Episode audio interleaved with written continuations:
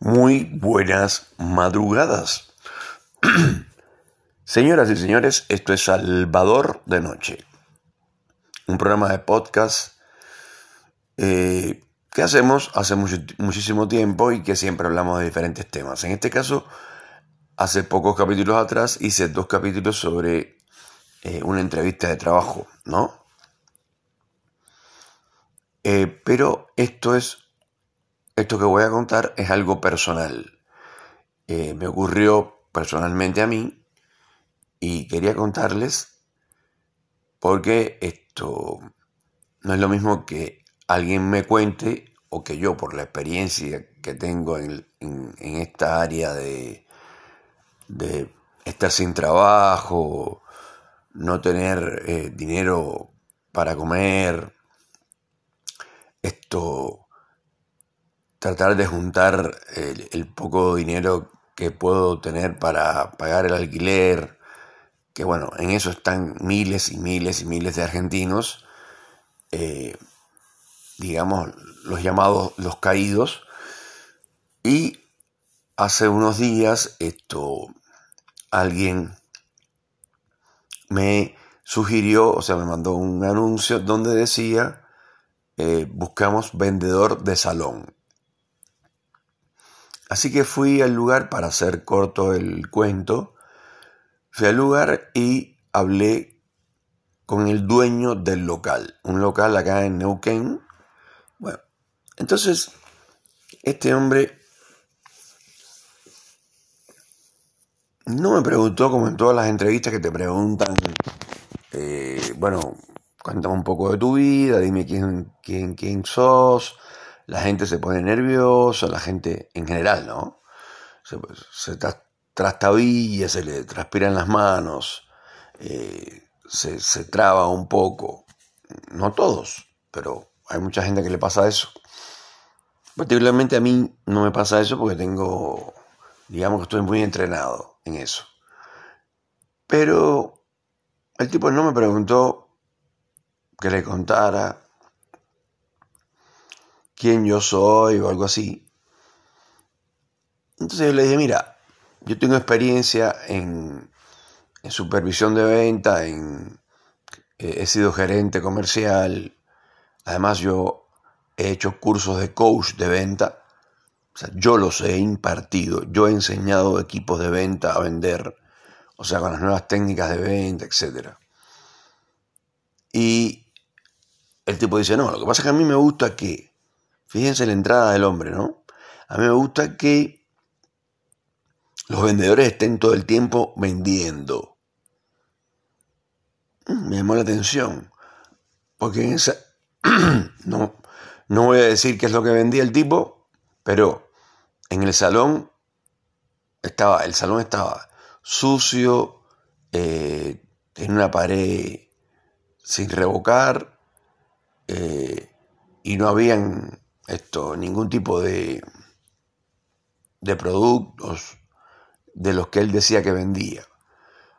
O sea, me llamó poderosamente la atención y le dije, no, porque el vendedor, usted está pidiendo un vendedor de salón. Me dice, bueno, es una manera de decir. En realidad, yo lo que necesito es un tipo que esté vendiendo todo el tiempo. Si quiere vender acá a la mañana, y está bien, pero después tiene que irse a, la calle a buscar y a vender en la calle. Le digo, bueno, pero si estás pidiendo un vendedor integral, un vendedor, pero no un vendedor de salón. Un vendedor de salón es otra cosa. Uno trabaja ocho horas en el salón. Ah, pero aquí vienen, ya los que vienen acá ya vienen regalados. A mí me gusta que te los busques en la calle. ¿Pero por qué? El que viene acá también es un cliente potencial, que es verdad que viene, eh, pero eso no quiere decir que tipo quiera comprar, capaz que viene a averiguar.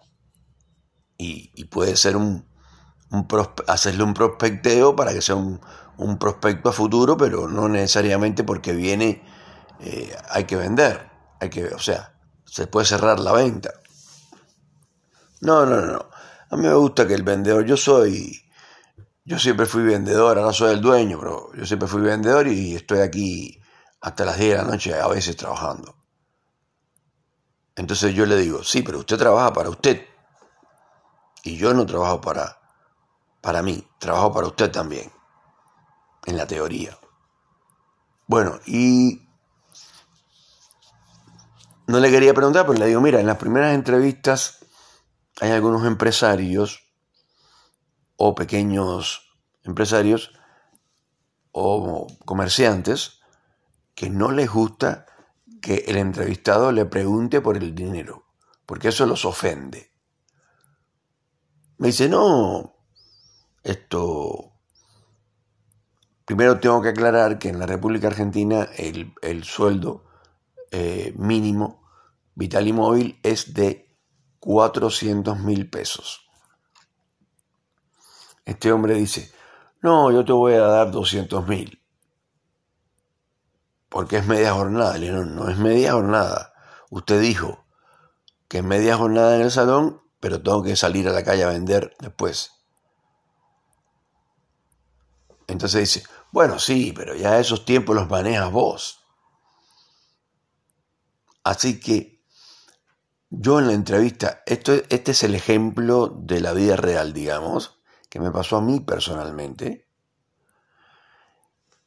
Y quiero que entiendan que yo dije en el capítulo, eh, en los dos capítulos que le dediqué a las entrevistas de trabajo, porque hay muchos oyentes que le interesa este tema, obviamente, ¿no? Y más ahora, con todos los problemas que están pasando con, con este nuevo presidente, que la verdad no le veo uñas para guitarrero. El tipo va a Davos, va a ver a su novia Mar del Plata, va, va aquí, va allá, pero eh, su, su, equipo que todavía no está conformado del todo, a pesar de que tiene ya, bueno, parece que tiene una eternidad en el gobierno, tiene un mes y algo.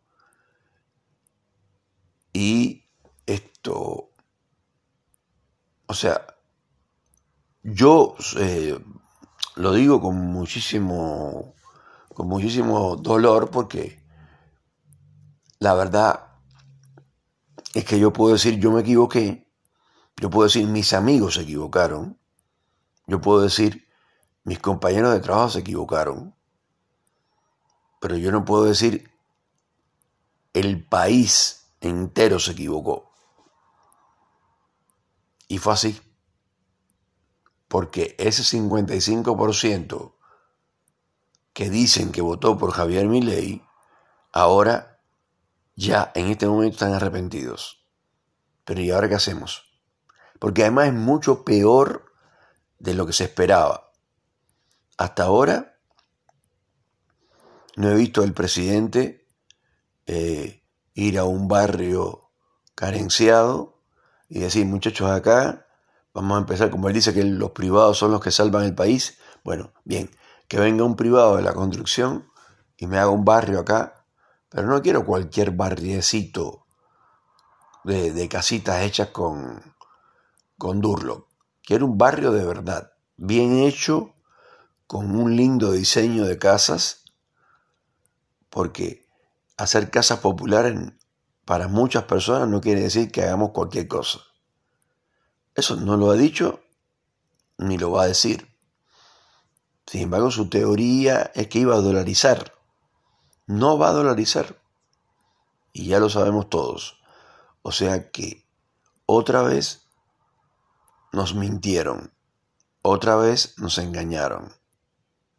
Pero esta vez mucho peor porque este hombre no quiere medicina pública, no quiere escuelas públicas, todo privado.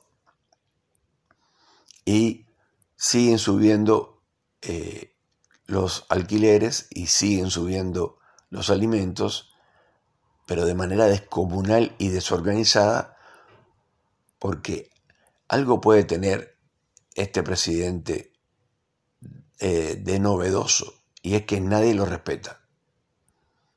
Porque la gente, al final todo el mundo sabe que ese hombre no sabe gobernar, no tiene ni idea cómo se gobierna, porque no fue gobernador de una provincia, no fue esto, intendente, no fue, o sea, no sabe. Que eso no quiere decir que porque uno no, o sea, aunque parezca contradictorio lo que estoy diciendo, lo que trato de decir es que, por ejemplo, Boris, el presidente chileno, o el presidente ecuatoriano, que son muy jóvenes ambos, inclusive más jóvenes que ley, esto no sabían gobernar tampoco y lo están haciendo bien. Yo no digo excelente, pero bien. Sin embargo, Javier Milei lo menos que hace es gobernar. Además, las personas que están en ese lugar donde él está, que se llaman presidente de la nación, de la nación en un estado presidencialista, lo que tienen que hacer es gobernar el país, no discutir con el Congreso, no sacar paquetes de leyes absurdas, no todas, hay algunas con las que estoy de acuerdo, pero son tantas. El tema de la ley de alquileres, por ejemplo, es algo que le toca a casi todo el mundo, porque hasta los petroleros alquilan. Ocurre que un petrolero que tiene dos dedos de frente, con el sueldo que ganan, obviamente, más o menos cuando lleva trabajando tres años o algo así, ya se compra un terreno y se fabrica una casa. Porque está ganando un sueldo interesante. Digamos, mínimamente un millón doscientos mil pesos. Entonces, los demás, todos los demás que viven en la zona de Neuquén y Río Negro, esto no ganan ese sueldo ni por casualidad. Ya les digo, acá el mínimo es de 400 mil. Está bien, hay gente que gana 900 mil. Eso es un buen sueldo. Es muy bueno, de hecho. Pero esto son los, son los menos. Los demás ganan como mucho 500 mil pesos. Entonces, eh, yo lo digo con, con todo respeto.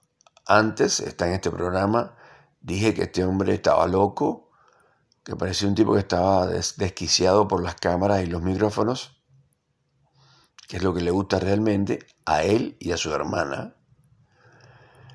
Y después, eh, ningún funcionario de su gobierno, a no ser los funcionarios que ya tenían experiencia, como es el caso de Patricia Bullrich, que sabe lo que tiene que hacer. Eh, por ejemplo, Diana Mondino está cometiendo un error tras otro. Es una maquinita de hacer cagadas, Diana Mondino. Entonces, la gente está muy preocupada, hay mucha gente que está muy deprimida eh, y por supuesto que hay siempre algún ingenuo y entrevistan en la calle a la gente y la gente dice, no, no, no, pero hay que darle, hay que darle una oportunidad hay que una, darle una oportunidad porque según él mismo dice, eh, las cosas van a mejorar. Y las cosas en diciembre empeoraron en cuanto él subió y ahora en enero es el, mes más caro y con más inflación por lejos. Sin embargo, cuando le preguntan al presidente que sea inflación, él dice que hay que felicitar al ministro de Economía, que es de la casta, porque es, ese sí que sí, ese sí que es casta casta. Eh, y él dice que hay que preguntarle al ministro, hay que felicitar al ministro de Economía, porque los números son excelentes. Él pensó que iban a ser peor. O sea, se está riendo en la cara de la gente y, desgraciadamente de la mayor parte de las personas que viven en este país, que la mayor parte están como yo, sin trabajo, sin dinero, sin comida y pagando un alquiler. Señoras y señores, esto fue Salvador de Noche.